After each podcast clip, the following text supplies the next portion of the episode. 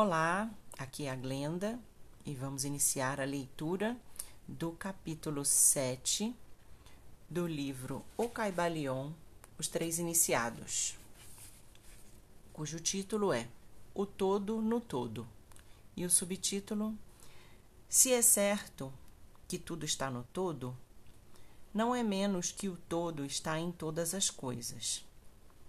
Aquele que compreenda isto devidamente adquiriu grande conhecimento. O Caibalion. Vamos ao texto. Quantas vezes se ouviu a maioria repetir a afirmação de que sua deidade era todo no todo, entre aspas. E quanto pouco tem se suspeitado do íntimo significado oculto que encerrava estas palavras emitidas.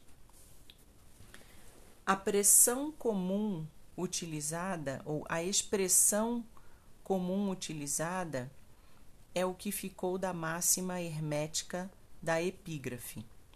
Como disse o Caibalion, aquele que compreende isto devidamente adquiriu grande conhecimento.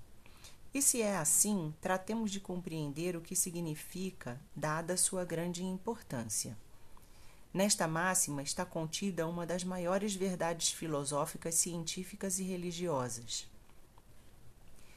Já demos o ensinamento hermético relativo à natureza mental do universo, a verdade. O universo é mental, sustentado na mente do todo, como disse o Caibalion na passagem citada. Todas as coisas estão no todo. Mas note-se também a seguinte afirmação correlacionada: dois pontos. É igualmente certo que o todo está em todas as coisas. Esta contradição aparente é conciliável conforme a lei do paradoxo. E, além disso, uma afirmação hermética exata sobre as relações que existem no todo e seu universo mental. Já vimos como é que tudo está no todo. Examinemos agora o segundo aspecto do assunto. A doutrina hermética indica que o todo é imanente e inerente ao universo, assim como em toda parte, partícula, unidade ou combinação dentro do universo. Os mestres costumam ilustrar esse postulado referindo-se ao princípio de correspondência, com letra maiúscula, que é um princípio hermético. O instrutor pede ao estudante que forme uma imagem mental de algo, de uma pessoa, uma ideia ou qualquer outra coisa que tenha forma mental, sendo o exemplo preferido do autor que se esteja formando uma ideia dos personagens, ou de um pintor ou escultor que esteja criando a imagem mental do que trata de expressar com sua arte. Em cada caso, o estudante verá que, ainda que a imagem tenha existência e esteja unicamente dentro da sua própria mente, não obstante, o estudante mesmo, o autor, pintor ou escultor, é, em certo sentido, imanente à referida imagem. Em outras palavras, explicando melhor, né? Toda virtude, vida, espírito ou realidade da imagem mental deriva-se, entre aspas, da mente imanente do pensador. Medite-se a respeito disso por um instante, até que se compreenda bem a ideia. Esse, esse próximo exemplo é melhor ainda. Empregando outro exemplo, poderíamos dizer que Otelo, Iago, Hamlet, Lear, Ricardo III, etc., existiram na mente de Shakespeare, no momento da sua concepção ou criação. E não obstante, Shakespeare existiu dentro de cada um desses personagens, dando-lhes sua vitalidade, seu espírito e sua ação qual é o espírito dos personagens que conhecemos como Micalber, Olivério, Twist, Uriah Heep? é Carlos Dickens ou tem cada um deles um espírito pessoal independente do seu criador? Eu imagino que Carlos Dickens seja um autor desses personagens, Micalber, Oliveira, eu não conheço. Então, próximo. Tem a Vênus de Médici, a Madonna Sistina, o Apolo de Belvedere, espíritos e realidade próprios ou representam os poderes mentais e espirituais dos seus criadores? A lei do paradoxo explica que ambas as proposições são certas, consideradas a partir dos pontos de vista apropriados. Micalber é, por sua vez, Micalber e Dickens, que é o autor. E enquanto pode dizer-se que Micalber é Dickens, Dickens não é idêntico a Micalber. Quer dizer, o autor existe do autor no personagem, mas o personagem não pode dizer que ele é o ator. Voltando ao texto.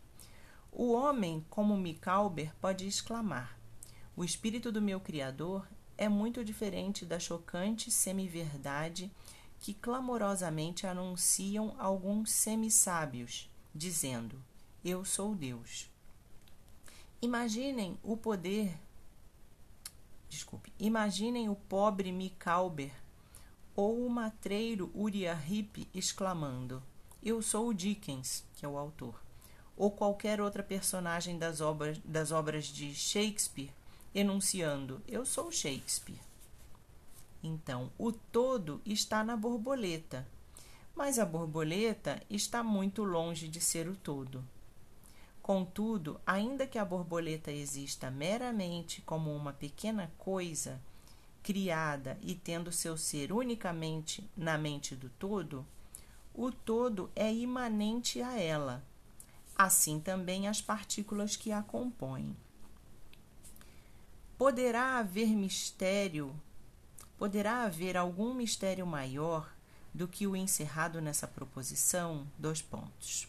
Tudo que está no tudo está no todo e o todo está em tudo o estudante compreenderá naturalmente que as ilustrações dadas acima são necessariamente imperfeitas e inadequadas, porque representam a criação de imagens mentais em mentes finitas, enquanto que o universo, com letra maiúscula sempre, é a criação de uma mente infinita e a diferença entre os dois polos a separa. Não obstante, é só uma questão de grau. O mesmo princípio é o que opera. O princípio de correspondência manifesta-se em cada uma. Dois pontos. Como acima é abaixo, como abaixo é acima. E em proporção à realização que obtenha, o homem da existência do espírito subjacente, imanente em seu próprio ser, se elevará na escala da vida. É isso o que significa o desenvolvimento espiritual. O reconhecimento, a realização e a manifestação do espírito interno. Lembre-se sempre dessa definição, a do desenvolvimento espiritual, porque contém a verdade de toda verdadeira religião. Existem muitos planos do ser, muitos subplanos de vida, muitos graus de existência no universo. E todos dependem do adiantamento dos seres na escala, cujo ponto mais baixo é a matéria mais densa, estando o ser mais elevado separado do espírito do todo só por uma sutilíssima divisão. E por todas as partes ao longo dessa escala da vida, tudo está em movimento. Todos estão no caminho cujo fim e meta é o todo. Todo progresso é uma volta ao lar. Tudo se move para cima, adiante, apesar das aparentes contradições. Esta é a mensagem do iluminado. A doutrina hermética concernente ao processo da criação mental do universo é que no princípio do ciclo criador, o todo, no seu aspecto de ser, projeta a sua vontade para o seu aspecto, entre aspas, do devir, que é uma palavra só, devir. E o processo de criação começa. Dizem que este processo se reduz a uma diminuição gradual de intensidade vibratória até que se alcança um grau muito baixo de energia vibratória, em cujo ponto se manifesta a forma mais densa possível de matéria. Este processo chama-se involução, porque o todo, entre aspas, envolve-se na sua criação. E isso tem sua correspondência nos processos mentais de um artista, escritor ou inventor, que se envolve tanto na sua criação mental que se esquece quase completamente da sua própria existência, pois nesses momentos, entre aspas, vive na sua criação. Se em vez da palavra envolver-se em nós pregássemos absorver-se, empregássemos, acho que tem um erro de tradução aqui. Então, se em vez da palavra envolver-se em nós, nós empregássemos, é isso mesmo, nós empregássemos absorver-se, talvez tivéssemos uma ideia mais clara do significado que sugere. A este estado regressivo da criação costuma-se também se chamar de a emanação, entre aspas, da energia divina, assim como o estado evolucionário denomina-se, entre aspas, absorção. Ao polo mais extremo do processo criador se lhe considera como mais separado do todo, enquanto que o princípio do estudo evolutivo é visto tal qual um retorno da oscilação do pêndulo do ritmo como uma volta ao lar.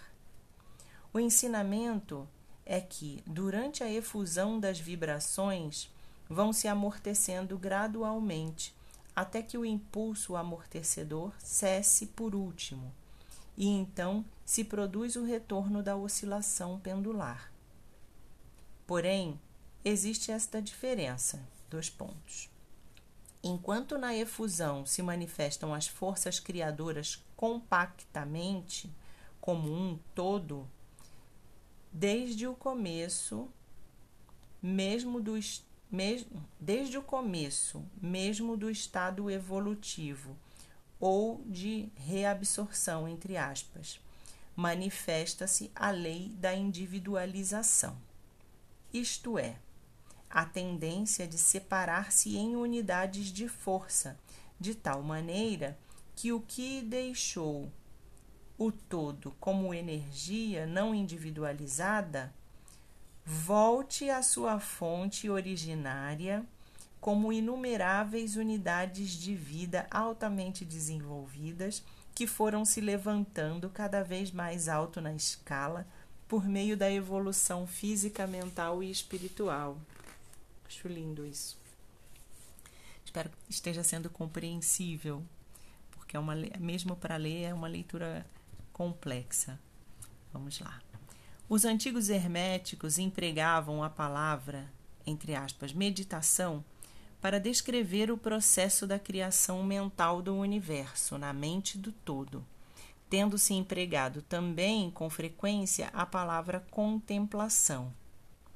A ideia, porém, que parece sugerir é a do emprego da atenção divina, atenção com letra maiúscula e divina, lógico. Atenção é uma palavra derivada de raiz latina que significa alcançar, chegar. É o ato de atenção, e o ato de atenção é realmente, entre aspas, um alcance, uma extensão da energia mental de maneira, pois, que compreenderemos perfeitamente o conceito se examinarmos o verdadeiro significado da atenção. A doutrina hermética concernente à evolução é que o todo, tendo meditado sobre o princípio da criação e estabelecida a base material do cosmos, imaginando-o na existência, gradualmente vai despertando-se da sua meditação e, ao fazê-lo, produz a manifestação do processo evolutivo nos planos material, mental e espiritual, sucessivamente e nessa ordem.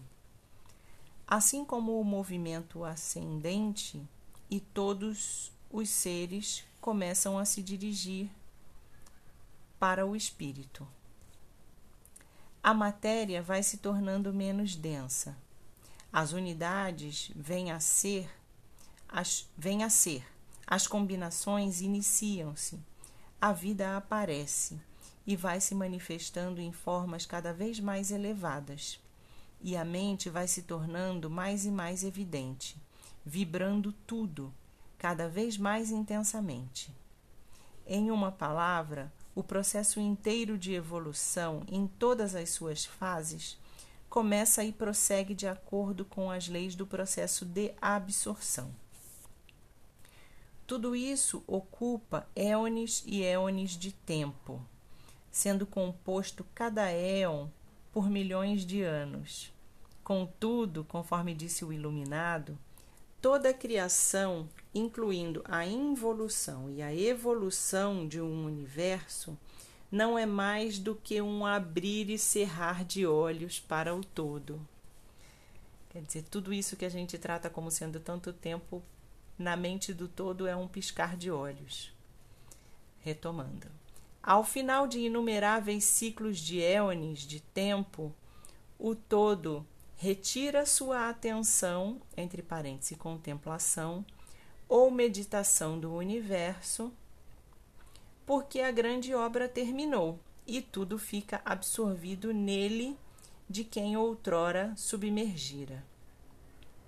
O mistério dos mistérios, porém, é que o espírito de cada alma não fica aniquilado, senão que se expande infinitamente, submergindo-se um no outro, o Criador e o Credo e o criado, provavelmente. Essa é a voz da iluminação. A ilustração exposta sobre a meditação e o subsequente despertar dela do todo não é, portanto, mais do que uma tentativa de descrição do processo infinito mediante um exemplo finito. Não obstante, como acima é abaixo. A diferença é só de grau. E assim como o todo desperta-se da sua meditação sobre o universo, assim também o homem, no seu devido tempo, cessará de manifestar-se sobre o plano material e irá se retirar cada vez mais no espírito interno, que certamente é o, entre, entre aspas, ego, é o ego divino. Há ainda algo mais que desejamos tratar nesta lição, e aproxima-se muito do campo metafísico especulativo, ainda que nosso propósito seja simplesmente mostrar a futilidade de tal especulação. Aludimos à pergunta que inevitavelmente se apresenta diante da mente de todos os pensadores que se aventuraram a buscar a verdade, e a pergunta é: porque o todo criou o universo?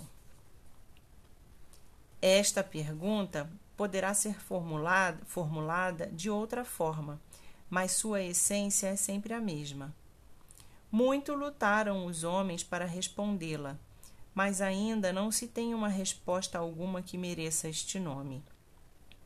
Alguns imaginaram que o todo ganharia algo com isso, mas é absurdo, porque o que é que poderá obter o todo que já não o possua?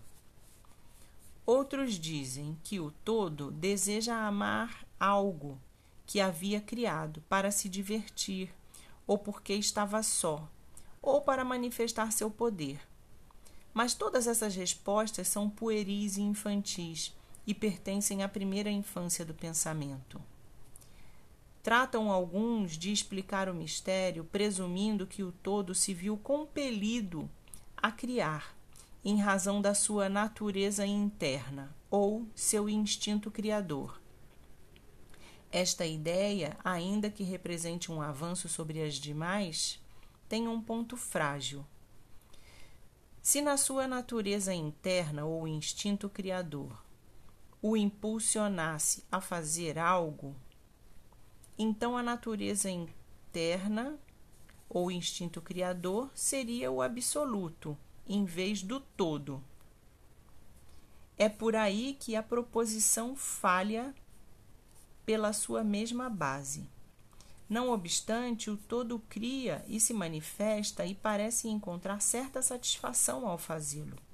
E é muito difícil escapar à conclusão de que, em algum grau infinito, haveria de ter algum algo que correspondesse a uma natureza interna ou instinto criador no homem com um desejo e vontade do mesmo modo infinitos. Não poderia operar se não quisesse fazê-lo, e não poderia fazê-lo se não o desejasse, e não o desejaria se não obtivesse com isso alguma satisfação. E todas estas coisas pertenceriam a uma natureza interna, e poderia postular-se sua existência de acordo com a lei de correspondência, tanto interna quanto externa. Este é o problema que jaz na raiz da, da raiz mesma da dificuldade e a dificuldade que se encontra na mesma raiz do problema. Estritamente falando, não se pode dizer que haja alguma razão para operar, porque uma razão implica uma causa e o todo está acima da causa e do efeito. Salvo quando sua vontade mesma converte-se em uma causa em cujo momento o princípio se põe em movimento. Desta forma, não se pode pensar no mesmo assunto, porque, como o mesmo todo, é inconoscível. Assim como nos vemos obrigados a dizer simplesmente o todo é, assim também só podemos dizer que em caixa alta, em letra grande. O todo opera porque opera.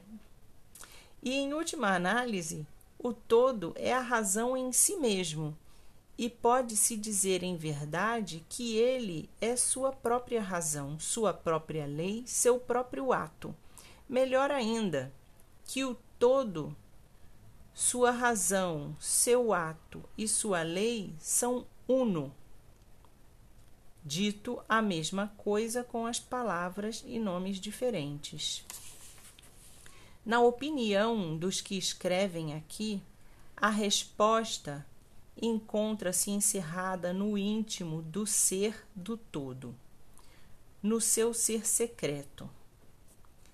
A lei de correspondência, em nossa opinião, chega ao aspecto do todo, que denominamos aspecto do devir aquela palavrinha lá de trás, ou de estado. Por trás desse aspecto está o, o de ser, no qual todas as leis se perdem na lei e todos os princípios no princípio e o todo, o princípio e o ser são idênticos, únicos e o mesmo. Olha aí a a tríplice. Por conseguinte, toda especulação metafísica sobre o ponto é fútil. se nos ocuparmos, se nos ocupamos aqui da questão, é apenas para mostrar que, se bem reconhecemos o fato, reconhecemos também o absurdo das respostas dadas por metafísicos e teólogos. Em, em conclusão, poderá ser de interesse para os estudantes saber que, Enquanto alguns dos antigos e modernos instrutores herméticos inclinam-se mais a aplicar o princípio de correspondência para a questão, que dá como resultado a, entre aspas, natureza interna, a lenda diz que Hermes, o Grande, quando lhe foi dirigida esta pergunta por algum dos seus mais avançados estudantes, contestou, apertando fortemente os lábios e não dizendo uma palavra, como se indicasse que não havia resposta. Mas pode ser também que quisesse aplicar o axioma dessa filosofia. Quem diz que os lábios da sabedoria permanecem fechados, exceto para os ouvidos do entendimento, na crença de que ainda seus seus mais avantajados discípulos não possuíssem a compreensão necessária que os qualificasse para esse ensinamento. De qualquer modo, se Hermes possui o segredo, não comunicou, e pelo menos ao que concerne ao mundo, os lábios de Hermes estão fechados a esse respeito. E se Hermes o Grande vacilou em falar quem será o ousado mortal que tratará de ensiná-lo? Recordemos, porém, que qualquer que seja a resposta desse problema, se é que há alguma, a verdade é que, se é tão certo que tudo está no todo, não é menos que o todo está em todas as coisas. E para terminar, repetiremos as palavras da citação. Aquele que compreenda isto devidamente adquiriu grande conhecimento. E assim finalizamos o capítulo 7 do livro Caibalion.